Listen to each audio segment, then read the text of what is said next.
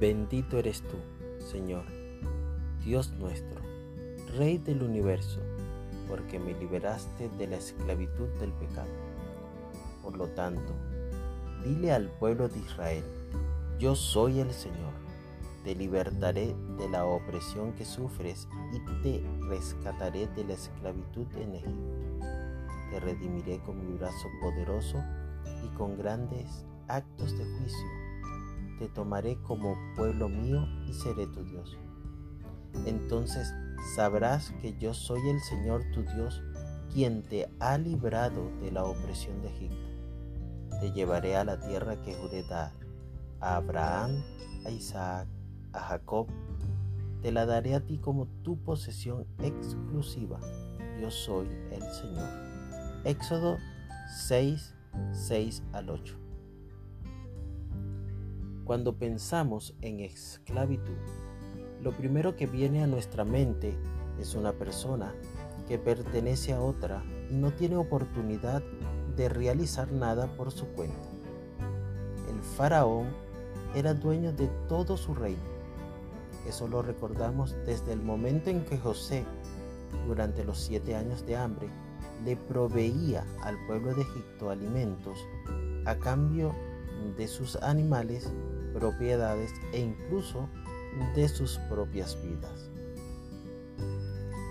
El pueblo de Israel vivía en sus casas, asistían a espectáculos públicos, formaban familias, aún tenían sus propios rebaños y dentro de la cultura egipcia mantenían su propia cultura. La gran mayoría trabajaban para las obras de construcción del faraón es decir, eran empleados públicos.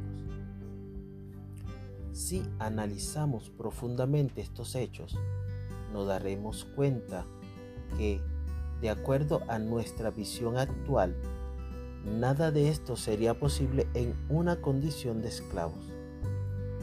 Antes del llamamiento de Moisés, se podía ver cómo la cultura y las costumbres egipcias poco a poco se iban haciendo parte del pueblo de Dios.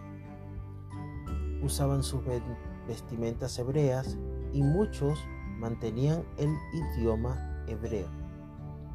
Pero los lugares a los cuales asistían y los compromisos adquiridos con esa cultura cada vez los alejaba más del propósito para el cual fueron llamados.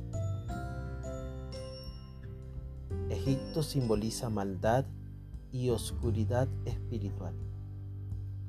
Dios quería liberar a su pueblo del pecado, de la maldad y de la oscuridad espiritual y que se volvieran a Él. Hoy Egipto puede estar a la vuelta de la esquina.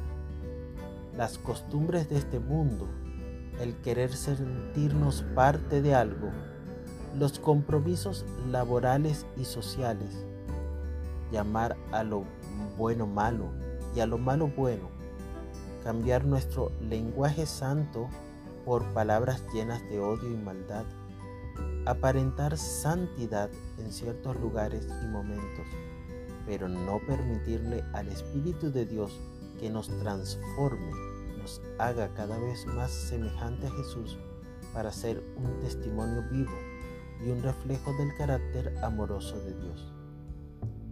En esta semana de Pesaj, puedes agradecer a Dios por su sacrificio que te otorga perdón y oportunidad de salvación.